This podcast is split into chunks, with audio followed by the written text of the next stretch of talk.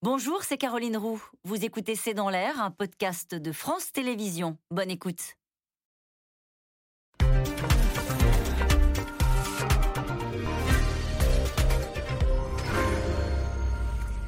Bonsoir à toutes et à tous. Nous attendons vos questions SMS, Internet et réseaux sociaux pour alimenter notre discussion. La tension monte de jour en jour à la frontière entre la Pologne et la Biélorussie. Les Européens accusent le président Loukachenko d'orchestrer l'arrivée de milliers de migrants. Sa réponse aux récentes sanctions de Bruxelles, une attaque migratoire, dit même ce matin le secrétaire d'État aux Affaires européennes. La Pologne, de son côté, a massé 15 000 soldats à la frontière et refuse de céder au chantage. Au cœur de ce bras de fer, des familles, des femmes, des hommes désormais pris au piège. L'Europe hausse le ton contre la Biélorussie et le président Loukachenko menace maintenant de couper l'acheminement de gaz vers l'Europe. Alors comment en est-on arrivé là? Que cherche la Biélorussie? Quel rôle peut jouer Vladimir Poutine? Comment sortir de ce bras de fer? Biélorussie, l'attaque migratoire contre l'Europe, c'est le titre de cette émission. Avec nous pour en parler ce soir, François Clémenceau, vous êtes rédacteur en chef international au Journal du Dimanche, le JDD qui prépare un gros dossier sur le sujet pour sa prochaine édition. Vous travaillez précisément hein, sur ce sujet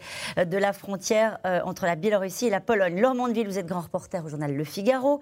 À lire demain dans votre journal votre article sur la Pologne gardienne esselée de la frontière orientale de l'Europe. Un article à retrouver d'ores et déjà sur le site du journal. Sylvie Matelli, euh, vous êtes directrice adjointe de l'IRIS, l'Institut de Relations internationales et stratégiques. Votre livre Géopolitique de l'économie est publié aux éditions Erol. Enfin, Jean-Dominique Merchet, vous êtes journaliste à l'opinion, spécialiste des questions de, de défense et de diplomatie votre dernier article s'intitule Biélorussie, pas une crise migratoire, mais une attaque hybride contre l'Union européenne. Nous allons y revenir largement ce soir. Bonsoir à tous les quatre. Merci de participer à ce C'est dans l'air en direct. Je me tourne vers vous, François Clémenceau. Est-ce qu'on peut un peu refaire le film des épisodes précédents? Comment est-ce qu'on en est arrivé là? Euh, ça commence en fait avec la réélection de Loukachenko, euh, parce qu'à partir de ce moment-là, les Européens s'aperçoivent que cette élection n'est pas une élection démocratique, elle a été euh, largement truquée, fraudée, et l'Europe refuse de reconnaître la légitimité du pouvoir de Loukachenko. S'ensuit une année presque entière de répression de l'opposition biélorusse, qui trouve refuge dans les pays voisins, en tout cas ces, grands ténors, ces têtes d'affiche, notamment dans les pays baltes, mais aussi en Pologne. Et à partir de ce moment-là, il y a une goutte d'eau qui fait déborder le vase, c'est lorsque Loukachenko fait dérouter l'été dernier un avion euh, avec à son bord un opposant euh, pour le faire arrêter. L'Europe estime que c'est absolument insupportable, décide de sanctionner le régime Loukachenko pour évidemment des atteintes, euh, et pas celle-ci euh, en particulier, mais nombreuses, euh, aux droits de l'homme. Et à partir de ce moment-là, on voit que commence à débarquer en Biélorussie par centaines, puis par milliers, des, migrants qui viennent d'une dizaine de pays au moins, et qui, comme par hasard, se retrouvent quasiment escortés ou en tout cas accompagné de Minsk, la capitale, jusqu'à la frontière polonaise et la frontière lituanienne. Et là, il y a évidemment un abcès de fixation difficilement supportable pour les Polonais, qui évidemment, vous le savez, ont des positions sur l'immigration qui sont extrêmement dures et fermes. Et forcément, quand c'est l'été, on s'en moque un peu parce qu'on se dit, d'accord, c'est les vacances, il fait beau, la situation humanitaire n'est pas dramatique. Nous sommes maintenant en hiver. Il fait moins de 0 degré la nuit sur cette frontière. Il y a des migrants qui meurent et il y a non seulement un véritable drame humanitaire, mais un drame géopolitique avec un pays qui se sert de l'arme migratoire pour essayer de faire en sorte que l'Europe lève ses sanctions et reconnaisse la légitimité du régime. C'est une parfaite introduction euh, à cette émission. Je vous en remercie, euh, François Clémenceau. On va reprendre tout ce que vous avez évoqué euh, dans l'ordre. on va commencer par cette accusation qui est formulée par la France ce matin, par la voix de Clément Beaune, qui dit c'est une attaque migratoire. Pourquoi est-ce qu'il dit ça? Il cible la Biélorussie en disant, en gros, euh, euh, ils ne sont pas arrivés par, par, hasard euh, à cette frontière-là, les migrants. Absolument. Je pense que ces migrants qui arrivent, comme l'a dit François, d'une dizaine de pays, mais beaucoup, par exemple, de pays du Moyen-Orient, de Syrie, d'Irak, du Liban, d'Afghanistan, n'ont pas décidé tout d'un coup, je ne sais pas même s'ils le savaient, euh, que la frontière de l'Union européenne passait euh, justement dans cet angle où il y a à la fois la Pologne, euh, la Lituanie en fait, et les pays baltes. Et donc, ce qui s'est passé, c'est que vous avez un État qui s'appelle la Biélorussie, qui a décidé d'utiliser les leviers de l'État pour acheminer par charter entier euh, mobiliser des agences, euh, bref, euh, faire passer le message que on peut, qu'une porte peut s'ouvrir, qu'il peut y avoir une voie de passage qui peut être frayée vers l'Europe à travers la Biélorussie, à travers la Pologne et les pays baltes. Ça, on est sûr de ça. On est sûr que c'est organisé par ah ben, la Biélorussie, par le biais de compagnies aériennes qui sont complices. Absolument. C'est-à-dire qu'on voit bien, et je, dirais d'ailleurs que le, le, pouvoir euh, biélorusse, même si formellement il dit mais non, euh, pas du tout, en fait on voit bien qu'il ne se cache absolument pas du fait qu'il met les moyens euh, de l'État biélorusse au service de cette nouvelle grande migration, enfin disons que ce n'est pas encore la grande migration que tout le monde craint, euh, qui s'était produite en 2015, comme vous savez, qui euh, partait de Turquie, était remontée à travers toute l'Europe centrale, qui avait traumatisé d'ailleurs cette partie de l'Europe. Mais quand même, il y a des milliers de, gens à la frontière euh, qui se retrouvent pris finalement en étau entre la frontière polonaise que les Polonais ont hérissé de barbelés maintenant pour essayer de se protéger, et des gardes frontières biélorusses qu'on voit sur les quelques films qui sont accessibles en train de pousser et d'inciter euh, ces migrants à traverser. En, leur disant allez-y, allez-y. Et, donc, de l'autre euh, côté, il y a les soldats polonais. Voilà, et donc euh, c'est vrai que la, la, manière dont ils se comportent c'est vrai, est quand même tout à fait stupéfiante. Et euh, on voit, euh, vu que la, Biélorussie n'est quand même pas exactement une démocratie, c'est un État euh, autoritaire, une, dictature, si il n'avait pas voulu qu'il y ait un, amoncellement de milliers de migrants à la frontière de la Lituanie et de la Pologne, il n'aurait pas permis de le faire. Quand on, a vu la manière avec laquelle ils ont réprimé en fait le, le printemps biélorusse, parce que ce que disait François, et je crois qu'il faut le redire, c'est qu'il l'a juste évoqué, c'est que avant la répression, il y a eu quand même un printemps démocratique biélorusse, et ça c'est très important. Et ça, on va y revenir. vous avez raison de le dire. Le pouvoir biélorusse, en fait, ne se serait jamais lancé dans ce, bras de fer avec l'Europe. Il était toujours, euh, disons, en train de ménager la chèvre et le chou entre l'Europe et la Russie, et aujourd'hui euh, euh, est dans, une, dans une, position de confrontation et de défi vis-à-vis de l'Europe. Et Mani, la menace du gaz, et on va en parler parce qu'effectivement c'est un levier très puissant vis-à-vis de l'Europe en disant je vais couper le robinet de gaz euh, si, la, si la situation ne s'améliore pas. Jean-Dominique Merchet, sur la situation sur laquelle, à laquelle on est confronté, qui paraît assez inédite. Alors ça fait penser à ce qui s'était passé aussi avec la Turquie, mais là c'est ce que disait Laurent Mandeville, ça semble assumer d'instrumentaliser des vies humaines pour dire à un moment donné, ben, allez-y, euh, il va falloir plier. Oui, c'est la première fois qu'on voit ça. C'est vraiment une nouveauté géopolitique. On a déjà vu utiliser les migrants comme une arme, euh, en ouvrant ses frontières, en laissant partir des migrants. Euh, la Turquie face euh, à la Grèce ou au reste de l'Europe, le, Maroc l'a fait au printemps dernier à la suite de désaccords avec l'Espagne, ils ont laissé passer des gens en territoire espagnol. Les Britanniques nous accusent de faire ça sur la Manche, d'une certaine manière, avec les gens de Calais. Mais les migrants sont déjà là. Et il suffit de les laisser passer. Euh, là, la nouveauté, c'est qu'on les fait venir expressément en charter. On les, on les, vraiment. Donc ça, ça, c'est vraiment vraiment une nouveauté. Et c'est une nouveauté qui est très intéressante d'un point de vue géopolitique, historique, parce que on est face à un régime qui est un régime, en fait, assez intelligent de faire ça parce que il fait, il tape exactement là où ça fait mal aux Européens. Il sait bien que le sujet de la migration en Europe est un sujet extrêmement sensible, à la fois dans les opinions publiques. Il suffit de regarder les sondages en France, hein, les sondages électoraux en France et, et, ailleurs en Europe, et aussi entre les États européens. Les États européens ne sont toujours pas parvenus à se mettre d'accord sur ce qu'on appelle le pacte migratoire, c'est-à-dire la répartition des migrants en Europe. Donc, non seulement ils font venir des gens, mais ils tapent paf, exactement là où ça fait mal. Il y a une complicité des autres pays qui sont des pays de départ?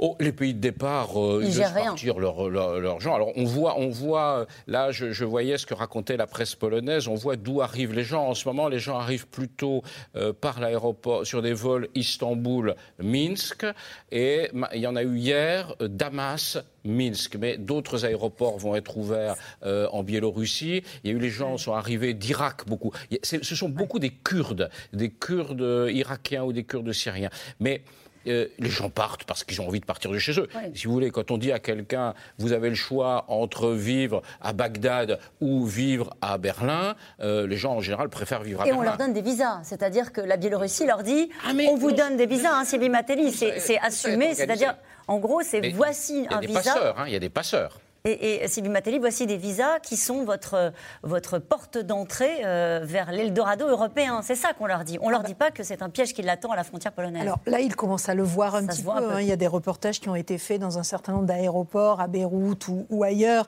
et où les migrants commençaient, enfin les candidats migrants commençaient à s'interroger est-ce qu'on y va ou pas? Mais euh, depuis plusieurs semaines, effectivement, les Biélorusses étaient plutôt euh, vendaient du rêve en fait à ces, à ces migrants en expliquant que ça allait être très facile de rentrer en Europe. Et puis, il faut se souvenir qu'une fois que vous êtes rentré en Europe, une fois que vous avez passé ce qu'on appelle cette frontière extérieure de l'Union européenne, vous pouvez circuler librement. Ou en tout cas, c'est l'idée qu'on en a. C'est pas tout à fait exact dans les faits, mais c'est l'idée qu'on en a. Et donc, ces, ces, migrants se disent bon, bah, finalement, si c'est une forêt à traverser pour se retrouver ensuite en Europe et aller s'installer en Allemagne ou ailleurs, puisque la plupart souhaitent s'installer en Allemagne, pourquoi pas Pourquoi pas C'est la, la, la, route, la voie rêvée vers, euh, vers une vie meilleure. C'est aussi ça que viennent chercher Et puis pour compléter un petit peu ce que disait Jean-Dominique, faut bien rappeler ce qu'a été la crise migratoire de 2015 en réalité. La crise migratoire de 2015, les Européens étaient extrêmement euh, divisés sur la question. Ils le sont beaucoup moins d'ailleurs. Hein. Ils sont bien plus alignés aujourd'hui. Euh, on se souvient en 2015, c'est les Hongrois et les Polonais qui tenaient un petit peu le haut du pavé sur euh, l'anti-migration et le durcissement de la politique migratoire européenne ou des politiques migratoires nationales. Aujourd'hui, on s'aperçoit qu'ils ont été rejoints par les Danois, les Autrichiens, les Pays-Bas et j'en passe. Et les Français?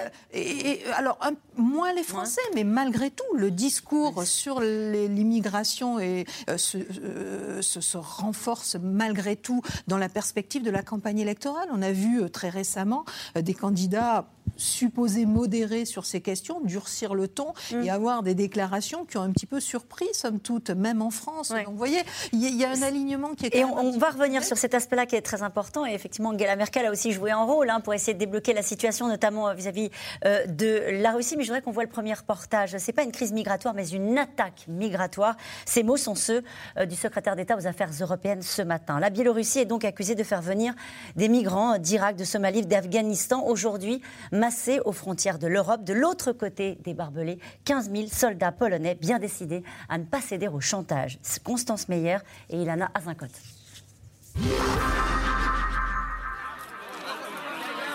Ce sont les images qui effraient toute l'Europe. Des milliers de migrants massés le long de grilles barbelées, hautement surveillés.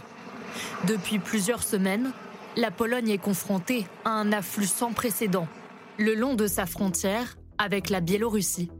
Une ligne de 400 km ouvrant les portes de l'Europe. La situation est extrêmement tendue. Les migrants tentent de franchir la frontière polonaise. Ici, en abattant des arbres pour faire tomber les barbelés et passer en Europe. Face à eux, 15 000 soldats déployés pour les faire reculer. Une crise migratoire inédite, orchestrée par la Biélorussie et ses alliés, selon le gouvernement polonais. Loukachenko, le président biélorusse, a déclenché les hostilités. Mais celui qui a commandité ces actes se trouve à Moscou. C'est le président Poutine. Preuve de ce trafic organisé selon les Polonais, ces images montrant des migrants déposés par un taxi biélorusse à la frontière. Les migrants viendraient majoritairement d'Irak, d'Afghanistan, de Syrie et de Somalie. Ils seraient acheminés par avion avec l'aide de plusieurs pays dans le but de faire pression sur l'Europe. C'est une attaque migratoire. Il faut avoir conscience de ce qui se passe. C'est organisé par le régime biélorusse qui fait venir un certain nombre de personnes. C'est un trafic d'êtres humains tragiquement organisé pour les acheminer vers la frontière de certains la Biélorussie. pays européens. Il s'agit de la tentative d'un régime autoritaire d'essayer de déstabiliser ses voisins démocratiques, mais cela n'arrivera pas. Depuis la réélection controversée d'Alexandre Loukachenko en août 2020, l'Union européenne a imposé des sanctions à la Biélorussie. Sur le plan diplomatique, en suspendant la délivrance de visas à ses responsables, et sur le plan économique, en fermant son espace aérien et en gelant des investissements de plusieurs milliards d'euros. Avec cette crise, le président biélorusse veut prendre sa revanche. Vous avez imposé des sanctions contre moi, contre les Biélorusses. Vous avez mené une guerre hybride contre la Biélorussie. Et vous, vous voulez que je vous protège des migrants? Alliés et protecteurs de Loukachenko, les Russes sont également accusés de tirer les ficelles pour faire monter la pression sur l'Union européenne. Des accusations que le Kremlin dément aujourd'hui. La Russie n'a rien à voir avec ce qu'il se passe à la frontière entre la Pologne et la Biélorussie. L'Union européenne annonce la mise en place de nouvelles sanctions contre la Biélorussie dès la semaine prochaine. Mais Loukachenko réplique et menace en représailles de couper le gaz qui alimente une partie de l'Europe. Le bras de fer diplomatique continue, la crise devient mondiale, l'ONU réuni son Conseil de sécurité en urgence cet après-midi. Et cette question, est-ce que l'OTAN ne pourrait pas soutenir militairement l'armée polonaise à la frontière biélorusse? On n'en est pas, là. Mais, mais, cela dit, c'est vrai qu'il n'y a, pas de, a pas de conflit militaire. C'est pour ça que le, mot d'ailleurs ou l'expression euh, attaque hybride a été euh, prononcée. C'est pour bien montrer qu'on n'est pas dans du militaire, on n'est pas non plus dans une crise purement politique. On est dans une crise où il y a plusieurs ingrédients. Il y a un ingrédient humanitaire qu'on a évoqué, c'est celui des migrants. Et puis il y a des ingrédients d'instrumentalisation géopolitique. Le premier, c'est effectivement Loukachenko qui instrumentalise des migrants pour pouvoir obtenir des gains politiques vis-à-vis de l'Europe. Vous avez ensuite une instrumentalisation polonaise qui instrumentalise l'Union européenne pour obtenir un soutien politique à sa politique migratoire.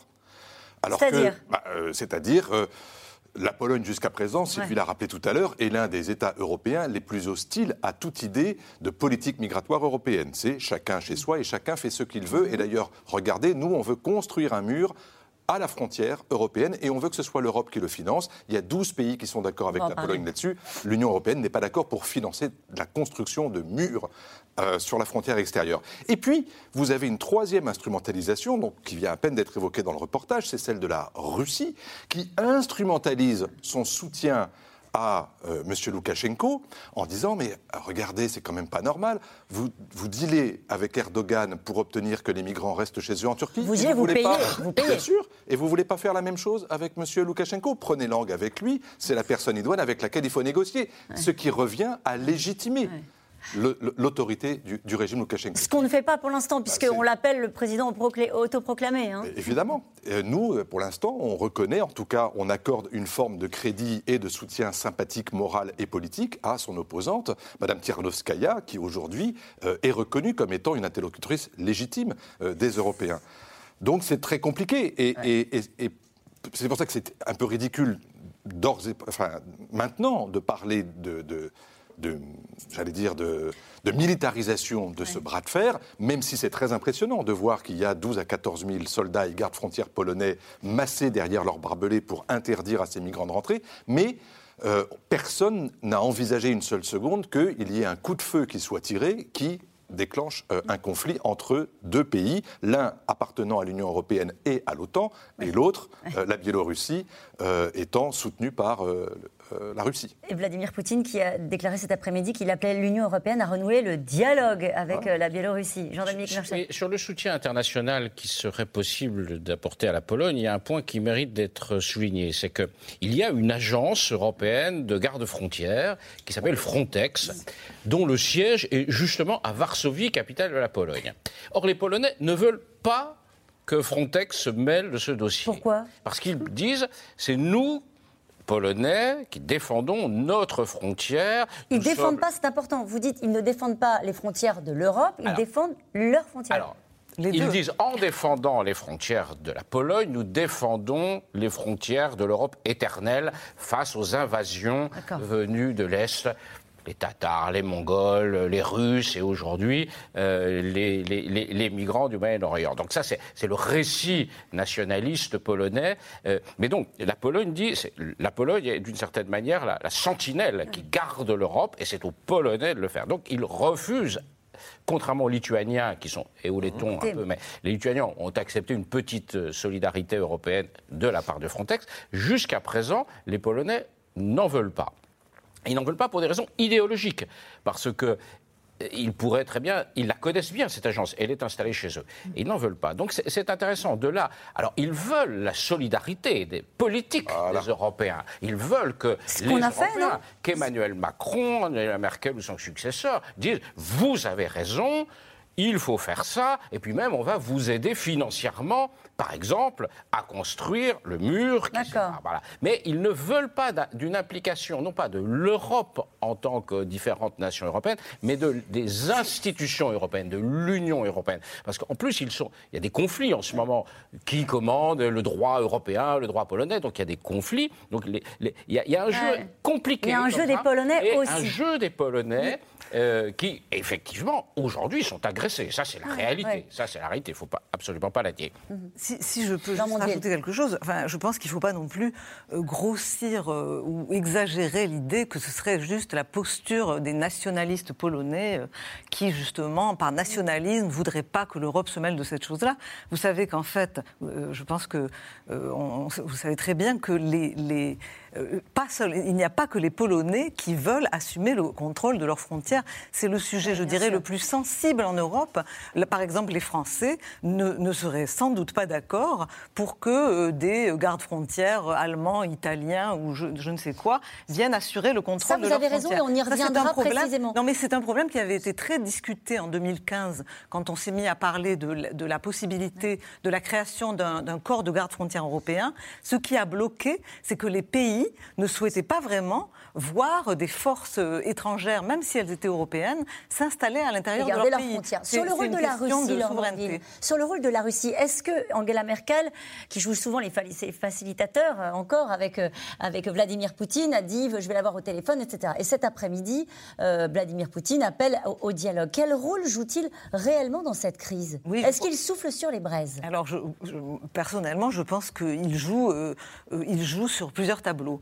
Et c'est vrai que nous ne savons pas exactement quelle est la nature du soutien euh, que euh, Vladimir Poutine apporte dans cette crise euh, qui a été lancée par Loukachenko. Est-ce que certains experts de la Russie se demandent si, en fait, ce plan n'a pas été imaginé de concert pour justement permettre de sortir euh, la Biélorussie euh, de, d'une espèce de ghettoisation dans laquelle elle se trouve depuis la répression euh, du printemps démocratique biélorusse. Mais l'autre hypothèse, c'est que, et c'est pas seulement une hypothèse, l'observation de, de la manière dont la Russie gère cette crise montre que si la Russie n'est pas dans la manœuvre elle-même, elle est en tout cas en appui en arrière-plan de cette manœuvre, puisque jamais Loukachenko ne se serait permis de se lancer dans une telle aventure s'il n'avait pas la Russie pour le couvrir sur le plan euh, politique, géopolitique, militaire et autres.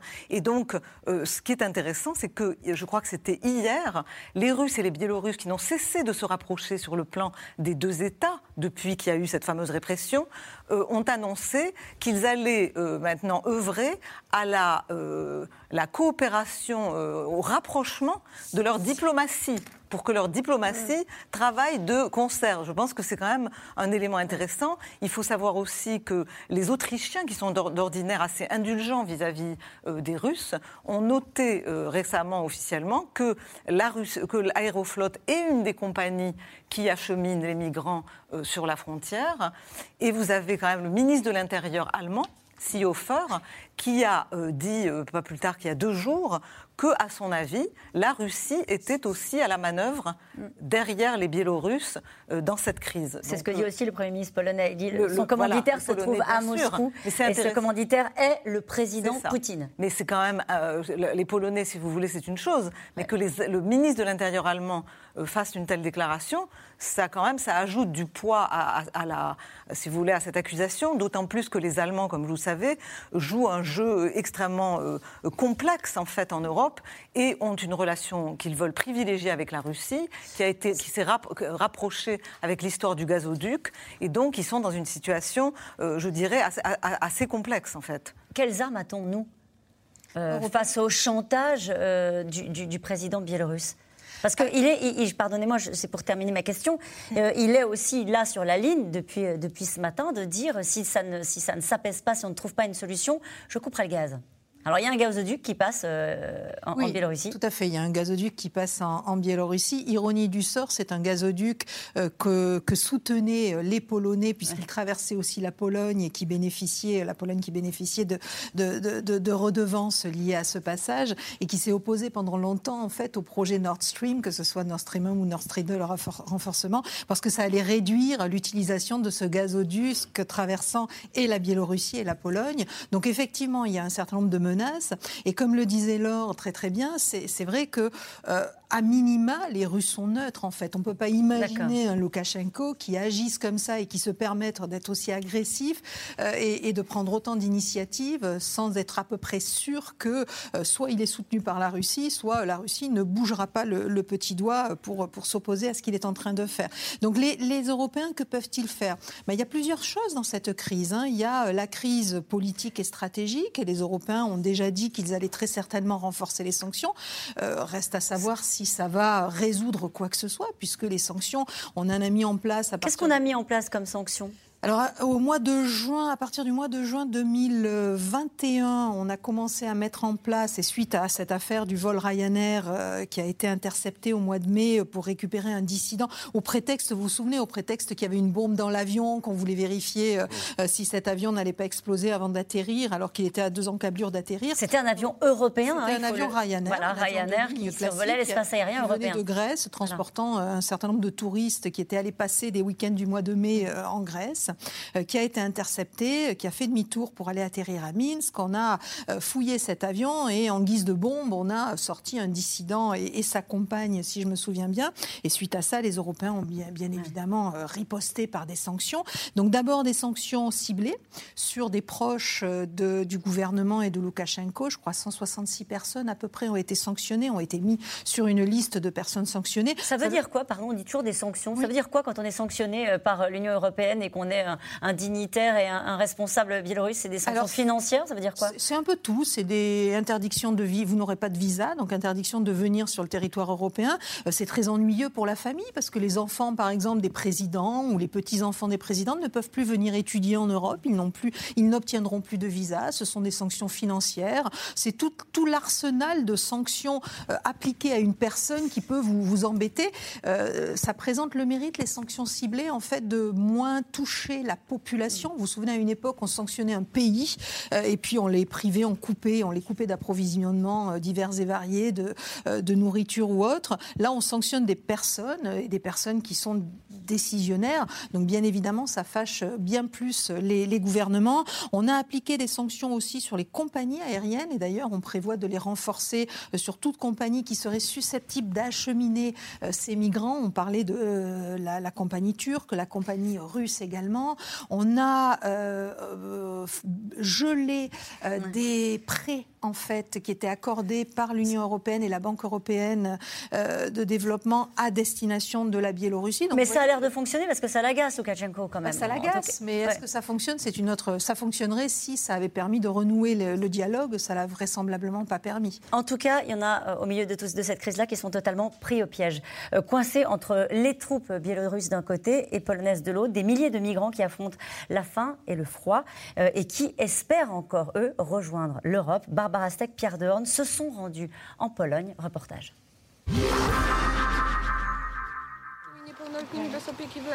À bout de nerfs, affamés et en hypothermie.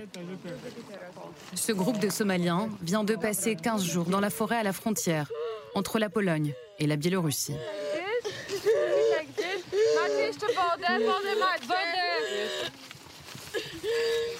Les Polonais nous disaient de retourner en Biélorussie, les Biélorusses en Pologne. L'un d'eux ne peut même plus marcher. Allez, on va aller au soleil. C'est bon Allonge-toi. Tu es blessé L'ONG polonaise appelle les secours.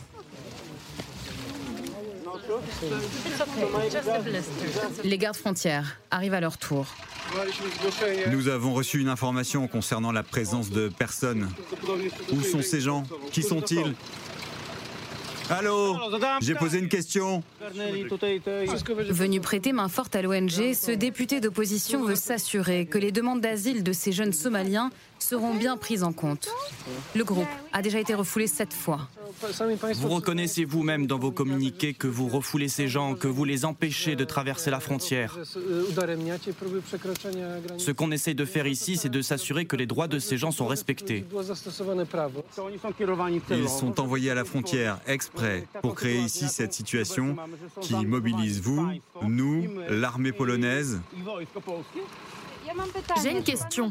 Est-ce que vous interrogez ces personnes sur la façon dont elles sont traitées en Biélorussie Étant donné que selon le droit international, vous ne pouvez pas envoyer une personne dans un pays où elle risque un danger. Malgré les températures négatives la nuit, la Pologne refoule dans ses bois la grande majorité des migrants. Cette situation ne peut pas être gérée seulement par la Pologne, par un gouvernement. C'est un grand défi international. Un Premier ministre ou un autre ne peut pas juste décider de renvoyer les gens à la frontière, les envoyer vers la mort. La sécurité aux frontières n'exclut pas le respect des droits de l'homme. La demande d'asile de ces Somaliens a bien été prise en compte grâce certainement à la forte présence médiatique ce jour-là.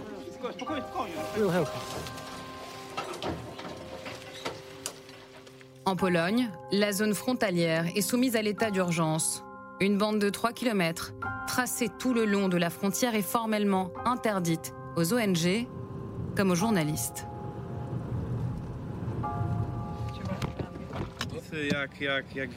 Non, comme vous voyez sur le panneau, vous allez devoir faire demi-tour.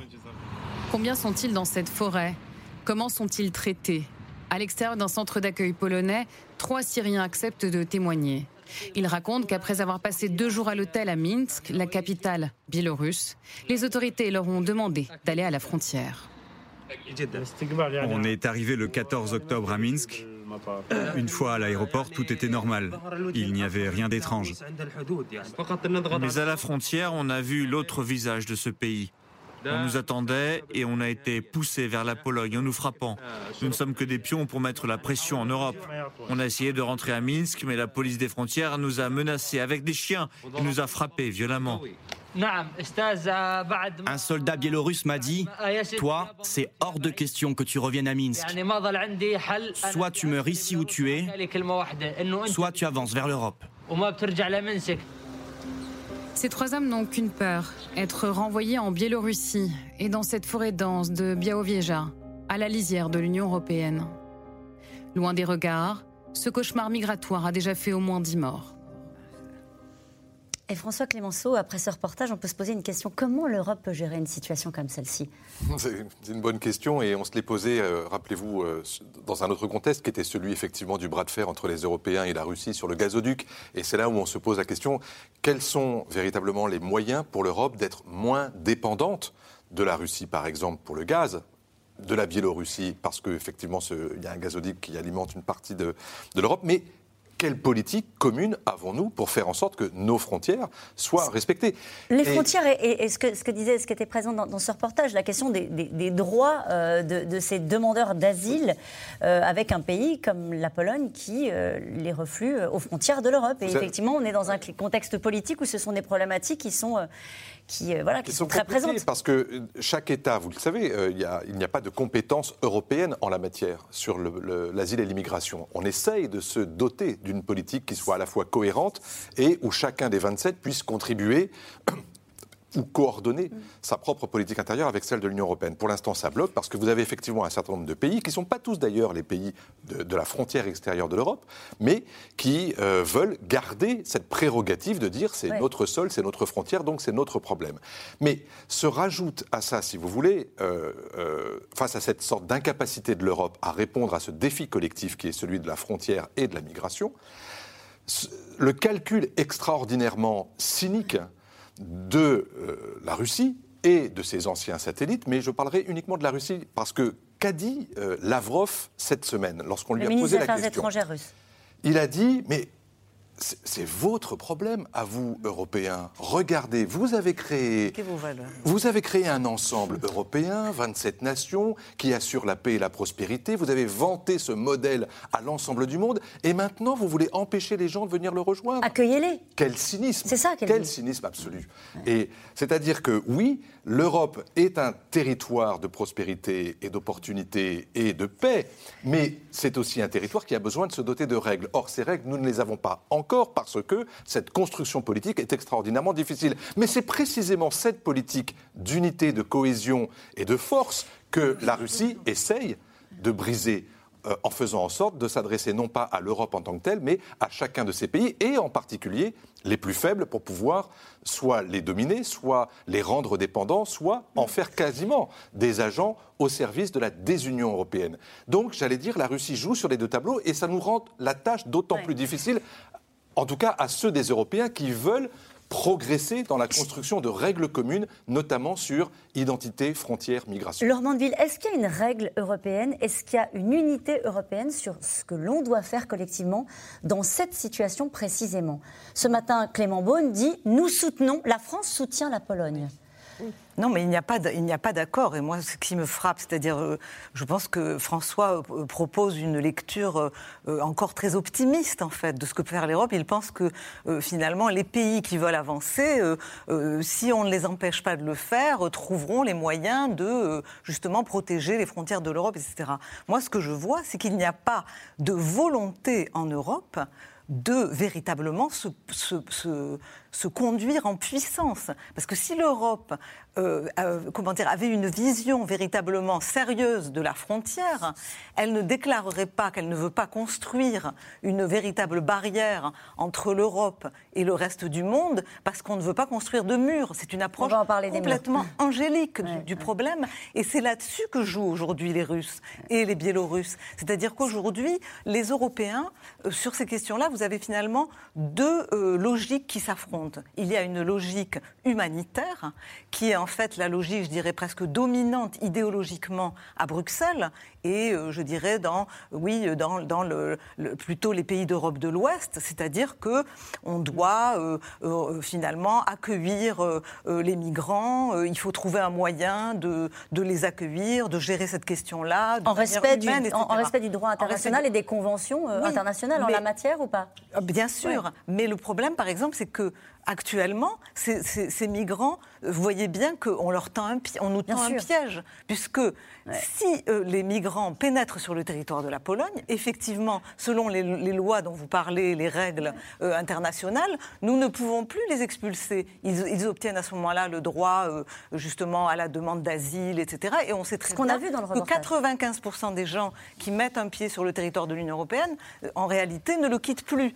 Donc les Polonais ne veulent pas qu'ils rentrent sur leur territoire. Et l'autre logique, c'est la logique des États, des États-nations comme par exemple la Pologne ou les 12 États qui les soutiennent, qui disent non, on ne peut pas accepter ça, parce que sinon on met, on met le doigt dans un engrenage qui fera que nos ennemis, comme euh, la Biélorussie aujourd'hui, vont en fait continuer de nous déverser des flots de migrants pour essayer en réalité de nous déstabiliser, complètement. Juste un mot sur l'Allemagne. Que dit l'Allemagne qui a connu cette crise migratoire en 2015 Est-ce qu'elle a changé de, logique sur le sujet? Alors je crois qu'elle est, elle est, elle est mal à l'aise, puisque évidemment elle sait très bien qu'aujourd'hui aujourd'hui, les sondages d'opinion en Allemagne sont euh, opposés en, réalité à de, nouvelles euh, migrations et à l'accueil de migrants, ils sont beaucoup plus réservés. Mais évidemment que le gouvernement euh, reste quand même sur une ligne beaucoup plus voilà d'accueil, ou en tout cas d'essayer de, gérer le, le, moins mal, enfin le, moins durement possible ces crises. Voilà. Jean-Dominique Merchet. Il y a deux points qu'on peut soulever. D'abord sur le fait que l'Europe ne soit pas une puissance on ne peut pas dire que, par exemple, les États-Unis ne sont pas une puissance qui s'assume. Or, les États-Unis sont confrontés exactement au même problème sur leurs frontières méridionales, avec des vagues migratoires permanentes euh, venant du Mexique, d'Amérique centrale, d'Haïti. Et c'est un problème politique énorme, aux États-Unis, de la même sorte on a beau être une grande puissance avec des frontières, euh, euh, il suffit de, se planter, de, se pointer à la frontière américaine pour voir qu'on ne rentre pas dans ce pays. C'est une problématique qui est posée à tous les pays riches. C'est donc c'est une problématique de pays riches qui n'a pas grand chose à voir avec le fait grand-chose à voir avec le fait que l'Europe soit une puissance ou ne soit pas une puissance. Nous sommes riches, sans doute vieillissants, et nous sommes face à des pays plus pauvres et plus jeunes, et donc il y a un mouvement migratoire qui nous touchera tous. Euh, l'autre chose, c'est que les Européens ont pris l'habitude de sous-traiter la gestion de leurs frontières à leurs voisins. On sous-traite euh, le contrôle, les, la migration aux Turcs, on la sous-traite aux Libyens, on la sous-traite aux Marocains. Et donc, ces gens. Ah, aujourd'hui, les Biélorusses jouent cette carte de manière totalement cynique, mais au sein de l'Europe aussi. Souvenez-vous des polémiques entre les Français et les, Italiens sur, à Vintimille, à la frontière, en disant Mais pourquoi les Italiens laissent passer tous ces gars qui rentrent chez nous? Et les Britanniques disent exactement la même chose, les Français euh, dans le Pas-de-Calais, en disant Mais pourquoi les Français, vous, les laissez partir?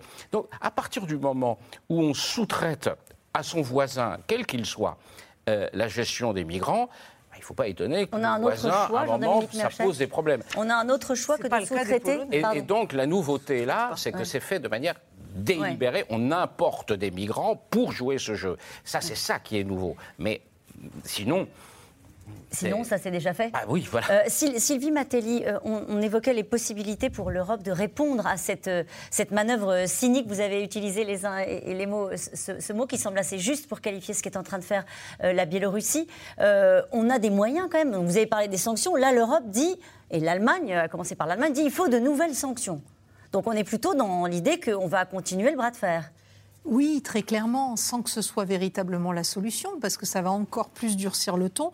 Et, c'est vrai que la principale difficulté, euh, et, qui serait la principale solution, ce serait de parvenir à, mettre en place une politique migratoire commune. Et ça, ce serait quoi une politique migratoire commune? On en parle à chaque fois? C'est toute la question. C'est toute la question, parce que vous avez, euh, au-delà de, alors déjà la politique migratoire européenne, ou en tout cas les euh, initiatives qui ont été prises ces dernières années, ont été plutôt des initiatives sécuritaires.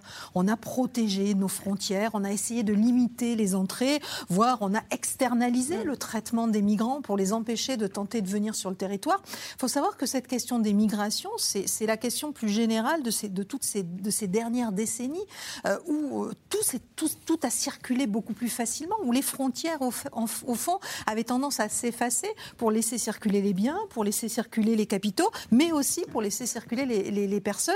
Et euh, contrairement à ce qu'on croit parfois, les, plus, les migrations les plus importantes ne sont pas du tout les migrations du sud vers le nord, sont plutôt des migrations sud-sud. Donc c'est une problématique qui se pose à tout le monde, qu'on soit puissant, qu'on ne le soit pas, qu'on soit riche, qu'on ne le soit pas. C'est une véritable problématique, une problématique qui va se renforcer en plus parce qu'on sait que euh, la montée des inégalités, le changement climatique vont encore inciter des gens à migrer et à partir. Sauf qu'aujourd'hui, en Europe, on est sur des postures, la posture humanitaire telle que l'a décrite Qui s'oppose à la posture tout sécuritaire, empêcher tout étrangers euh, hors, euh, non européens de rentrer sur le territoire européen et on n'arrive pas à trouver de compromis entre les deux. Alors on peut noter encore une fois un rapprochement des vues depuis 2015. On a beaucoup plus de pays euh, qui, sont, qui sont plus sur la dimension sécuritaire. Mais est-ce que, est que, la dimension sécuritaire est la, est, la bonne dimension?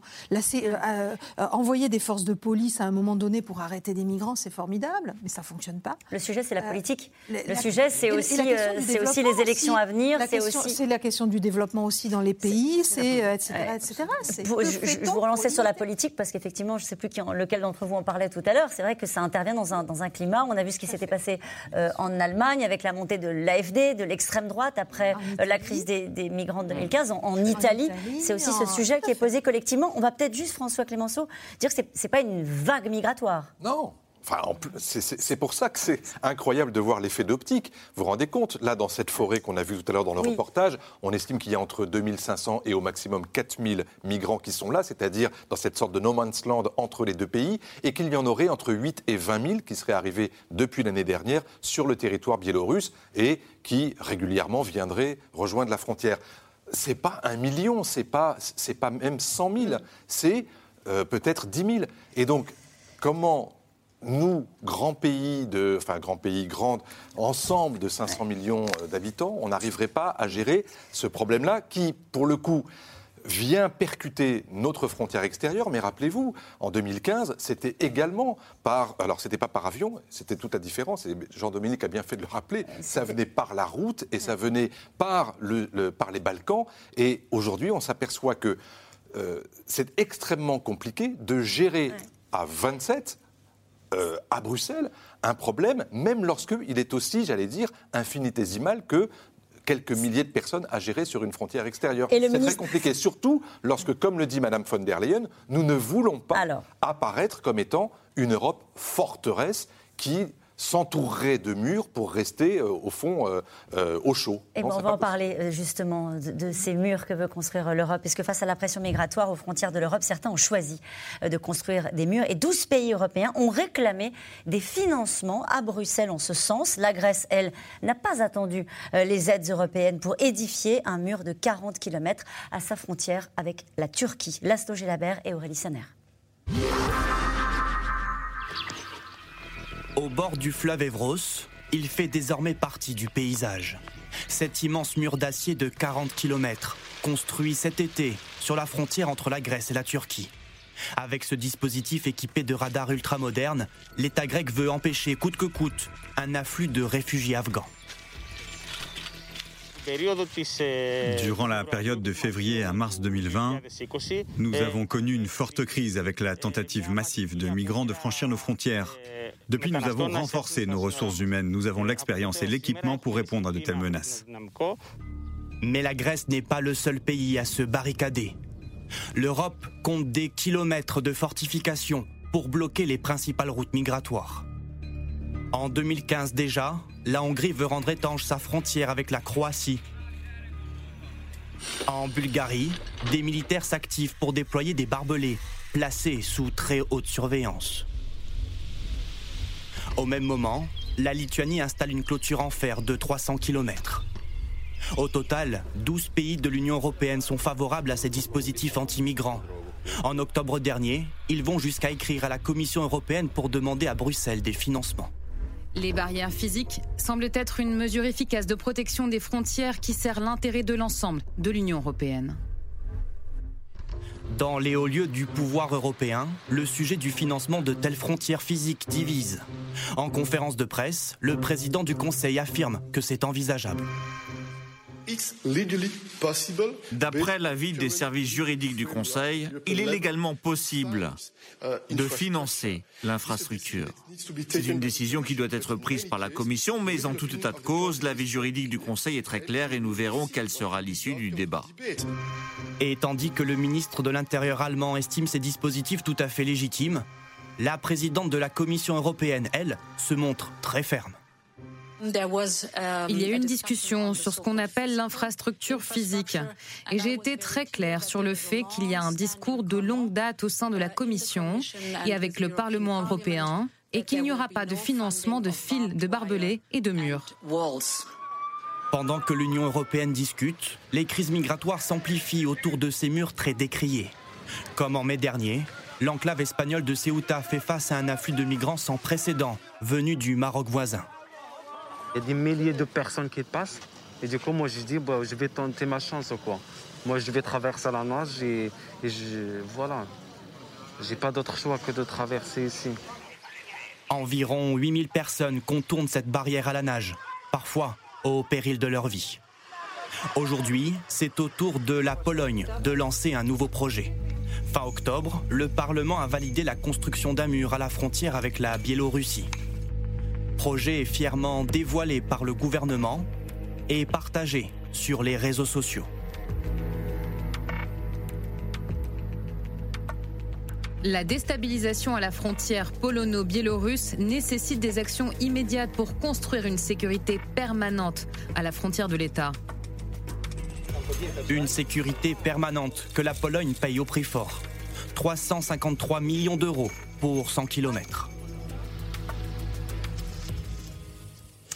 Une question de Nour à Paris. Parler de mur anti-migrants deux jours après l'anniversaire de la chute du mur de Berlin, n'est-ce pas tristement ironique C'est la vraie bonne question. En tout cas, c'est celle qui anime la plupart des responsables européens. Comment imaginer qu'on puisse construire, alors pas seulement des murs à l'intérieur même de l'Europe, puisque c'était le cas du mur de Berlin, euh, mais également à nos frontières? Si véritablement on veut être ce continent euh, qui s'ouvre ou qui s'offre au monde pour des raisons à la fois démocratiques, morales, philosophiques, économiques, etc. Démographiques aussi. Démographiques aussi, bien sûr. Je veux dire, on a énormément de pays en Europe qui ont besoin de main-d'œuvre. Euh, et euh, voilà, il faut bien aussi que les pays puissent s'ouvrir à cette main-d'œuvre étrangère lorsqu'elle est qualifiée, lorsqu'elle elle observe un phénomène d'immigration légale et coordonnée c'est à trouver. Et le problème, c'est que pour l'instant, justement, il y a cette forme de recroquevillement où on se dit, pour des raisons identitaires parfaitement compréhensibles, euh, légitimes, ça n'est pas possible. Non. Vous entendez ce discours dans les pays du groupe de Visegrad. D'autres qui disent ça n'est pas possible. La France, par exemple, parce qu'il faut que ce soit contrôlé, régulé, coordonné mais il n'y a pas d'hostilité de principe.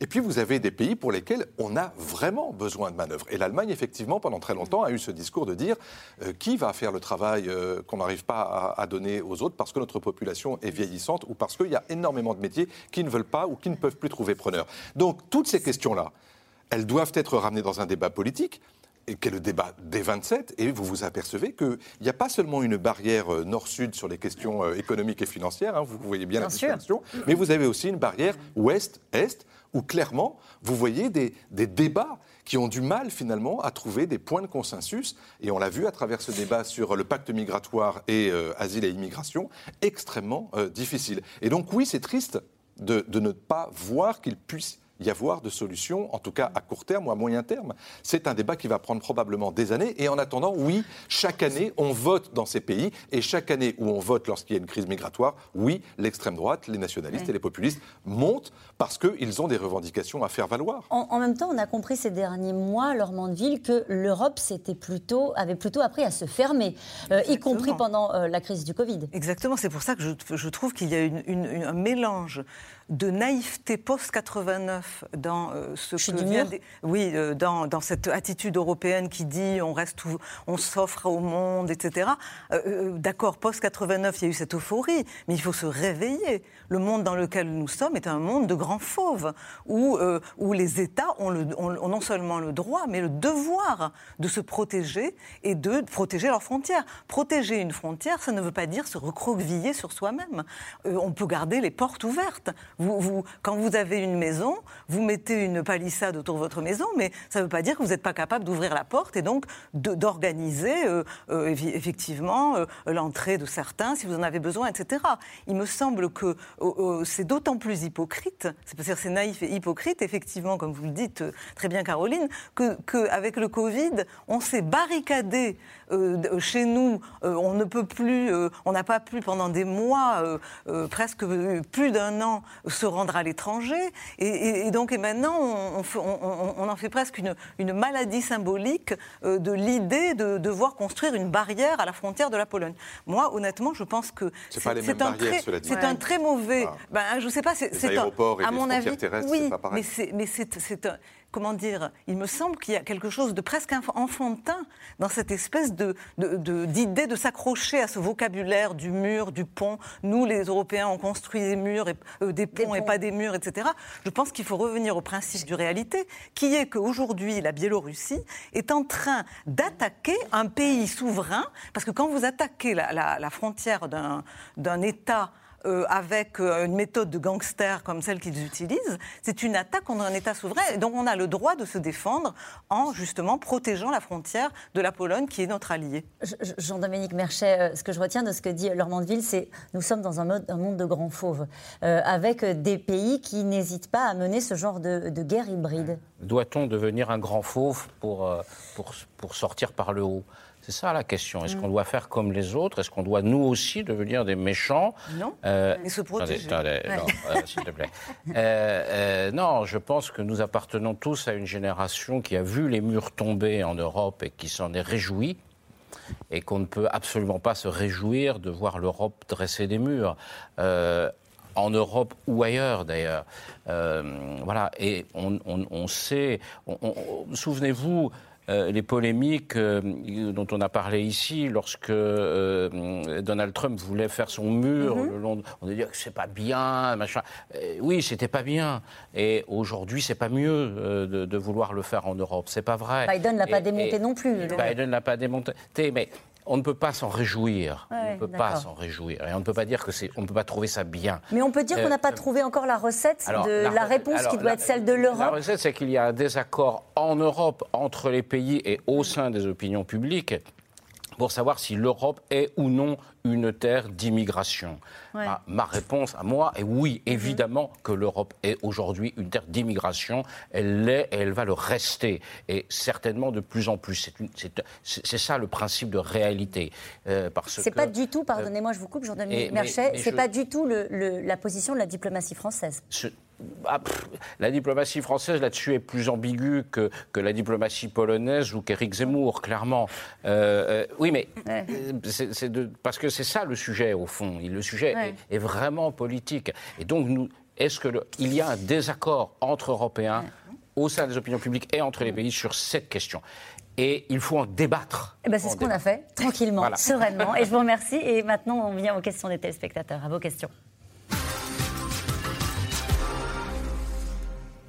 Une question pour vous, Sylvie Matelli. Qu'est-ce qui justifie qu'on parle de terrorisme d'État euh, André, dans la Loire, pose cette question. Terrorisme d'État, c'est une expression qui a été utilisée par les autorités polonaises pour qualifier ce que faisait la Biélorussie. C'est peut-être un peu exagéré. On a mm. plutôt au niveau européen parlé euh, d'attaques hybrides. Euh, terrorisme d'État, c'est ça, c'est d'utiliser finalement des, moyens asymétriques euh, et des moyens non conventionnels pour, pour vous affaiblir, voire vous diviser dans le cas européen. Et c'est pour cette raison qu'ils ont employé ce terme-là. On, sent bien hein, que les Polonais sont, sont dans, dans une, une, confrontation même de, de principe et qu'ils ne se laisseront pas faire et qu'ils n'ont aucun intérêt à se laisser faire. Alors que, comme le disait François tout à l'heure, la problématique est somme toute assez, euh, assez mineure par rapport aux, enjeux qui sont, qui sont en cause. Sylvie Matelli, ça changerait quelque chose si Frontex venait aider les Polonais à la, à la frontière Ça changerait quoi? Alors, ça changerait si Frontex était doté de moyens. Les Européens se sont engagés il y a 2-3 ans à, faire, à augmenter le nombre de gardes-côtes à 10 000. Je crois qu'à ce jour, ils sont capables d'en déployer un petit, à peine un millier. Euh, vous avez vu les 15 000 euh, soldats polonais qui sont sur la frontière. Je pense que ça ne changerait pas grand-chose en soi. mais mais, très clairement, c'est un enjeu. Une question de Patricia dans les Bouches du Rhône. La Biélorussie a-t-elle trouvé le talon d'Achille de l'Union européenne? François Clémenceau Oui, enfin en même temps, c'était pas très dur de le trouver. Parce que c'est vrai que, comme on l'a dit tout à l'heure, c'est le, débat sur la migration, c'est un débat qui enflamme l'Europe depuis des décennies maintenant. Mm. Et donc, oui, c'est là où ça fait mal, comme l'a dit tout à l'heure euh, Jean-Dominique. Et donc, euh, Loukachenko a utilisé cette euh, arme de riposte, parce qu'on parle bien de riposte.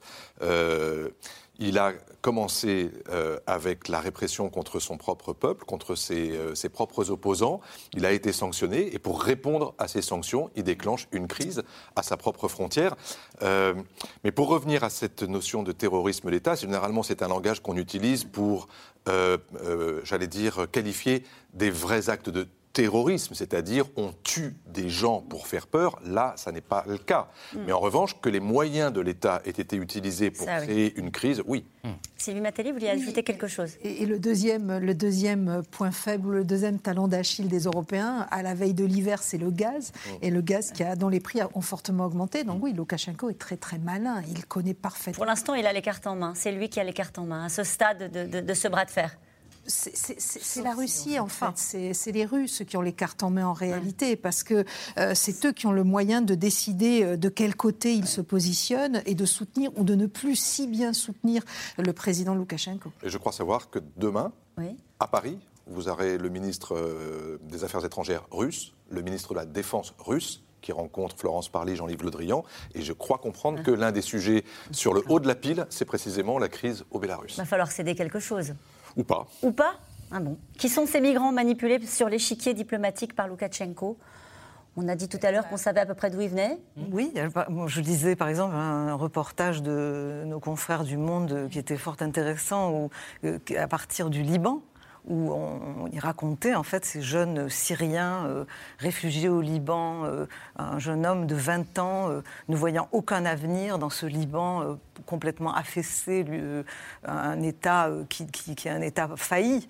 Et donc, pour lui, il n'y avait pas d'hésitation quand il a appris qu'il était possible de, de peut-être faire une, une, vie plus belle ailleurs. Et eh ben, il s'est précipité sans hésiter. Il a 20 ans, on comprend leur, leur, leur volonté d'essayer de s'en tirer. Au niveau individuel, c'est tout à fait compréhensible. Qu'est-ce qui empêche l'Union européenne d'accueillir ces migrants? Les populations, les sociétés civiles européennes qui sont... L'opinion L'opinion publique, tout à fait, qui est tout à fait hostile à, l'accueil de ces migrants. Suite, on l'avait déjà vu hein, au moment de la crise de 2015, où seule l'Allemagne avait ouvert euh, largement ses portes euh, aux, migrants. Euh, très clairement, c'est plutôt en Europe, c'est pas du tout, c'est pas du tout bienvenu que d'accueillir des migrants. Une question de Robert dans la Marne. De quels moyens l'Union européenne dispose-t-elle pour réagir? Va-t-elle se contenter de condamner? Bah, Elle n'a pas on l'a vu, les Européens n'ont pas vraiment de carte euh, en main pour faire pression sur, euh, sur Loukachenko. Malheureusement, le fait est, il a fait un acte de piraterie épouvantable en détournant un avion d'un vol intérieur, en fait, euh, au sein de l'Union européenne, entre deux capitales, deux capitales d'États européens on l'a laissé faire, en fait. On a mis en place des sanctions. Alors on a mis des sanctions, mais manifestement, voilà. Donc on a peu, on a malheureusement malheureusement peu de moyens d'agir. Euh, et euh, effectivement, euh, au moins Vladimir Poutine, clairement, il laisse faire. Et donc on pourrait peut-être, en échange d'autre chose, évidemment, lui obtenir de lui qu'il dise à Loukachenko, bon là, écoute, ça suffit, tu arrêtes, mais il va falloir, donner quelque autre chose. Et, et c'est compliqué, ça, voilà. Une question de Catherine en Côte d'Or. Le président biélorusse Alexandre Loukachenko menace-t-il l'Union européenne sur ordre de Vladimir Poutine. Pas sur ordre, vous l'avez expliqué tout à l'heure pour l'instant, ce qu'on entend, c'est qu'il n'y a pas de, j'allais dire, de coordination même opérationnelle entre euh, Moscou et, Minsk, mais qu'il y ait une forme de complicité passive, euh, à l'évidence, et puis d'instrumentalisation politique. Mhm. La preuve, c'est ce que je vous disais tout à l'heure, dans les déclarations publiques de Poutine et de Lavrov, très clairement, il y a cette idée que c'est aux Européens de faire un geste, de dialoguer avec Loukachenko, de le reconnaître tel qu'il est, c'est-à-dire mettre chez lui, et de négocier. Et ce qui est extrêmement compliqué, non seulement de la part des Polonais à leurs frontières, mais de la part des Européens en tant que tels qui ont décidé que ce régime n'était pas légitime. Qu'est-ce qu'ils avaient fait les Russes après l'avion détourné euh, par la Biélorussie? Oh, je, je, crois, je, crois, qu'ils ont rigolé. rigolé, oui. Ah ils ont rigolé. Ça. si je peux dire juste un mot, je, trouve qu'il y a aussi un, point commun dans, la démarche, c'est-à-dire qu'on reconnaît vraiment la marque de fabrique, je dirais, un peu des services spéciaux. Je crois avoir dit ici dans d'autres émissions que la, méthode de, de Poutine, c'était l'opération spéciale. Et c'est vrai que le régime de Loukachenko, qui est aujourd'hui est quand même dominé aussi par les ministères de force, par les, les services spéciaux, c'est typiquement euh, ce type d'opération où vous créez un problème pour pouvoir après vous en servir euh, comme élément de marchandage dans un jeu plus global. Vous savez ce qu'on disait dans le, à l'époque à l'époque, on disait qu'à l'époque où, l'URSS commençait à s'ouvrir, et euh, on disait dans chaque agence de voyage, il y a un agent de renseignement. Une question de Bernard dans le Vaucluse. Ne risque-t-on pas un affrontement armé François Clémenceau On l'a dit tout à l'heure, euh, à ce stade, non, et il n'y a pas de raison. Et même si, encore une fois, c'est très impressionnant de voir effectivement qu'on est, qu'un pays comme la Pologne est capable d'aligner 14 000 hommes à sa frontière sur un problème, encore une fois, pas microscopique, important, humanitairement dramatique, mais euh, oui, il y a euh, le risque, à chaque fois qu'on masse des troupes, on le voit dans plein de conflits, c'est que ça dérape Sylvie Matteli, vous êtes moins optimiste, vous oui, il y a un risque de dérapage, effectivement. Personne ne le souhaite, mais il y a un risque de dérapage. On a vu les Russes aussi déployer quelques avions euh, pour protéger euh, leurs frontières avec la Biélorussie. Euh, les Polonais avaient parlé en son temps de saisir l'article 4, donc de commencer à négocier en se coordonnant entre, entre Européens et Américains. Un monde de grands fauves, disiez-vous tout à l'heure, Laure Mandeville. En tout cas, c'est la fin de cette émission. Demain, vous retrouvez Axel de Tarlet. Je vous rappelle que c'est dans l'air, c'est à retrouver quand vous voulez, en replay ou en podcast. Et maintenant, c'est de C'est à vous. Bonsoir Anne-Elisabeth Lemoine. Nos programmes ce soir. Bonsoir Caroline. Une question ce soir dans C'est à vous. Imagine-t-on le général de Gaulle mis en examen, fermant les librairies, postant des vidéos sur Snapchat, présentant son passe sanitaire pour se rendre à Londres? La mode est à citer de Gaulle et à se disputer son héritage. C'est l'objet de l'édito de Patrick Cohen ce soir avec l'éclairage de l'historien Jean-Noël Jeannet. A tout de suite. Et demain donc c'est Axel de Tarlet. Belle soirée sur France 5.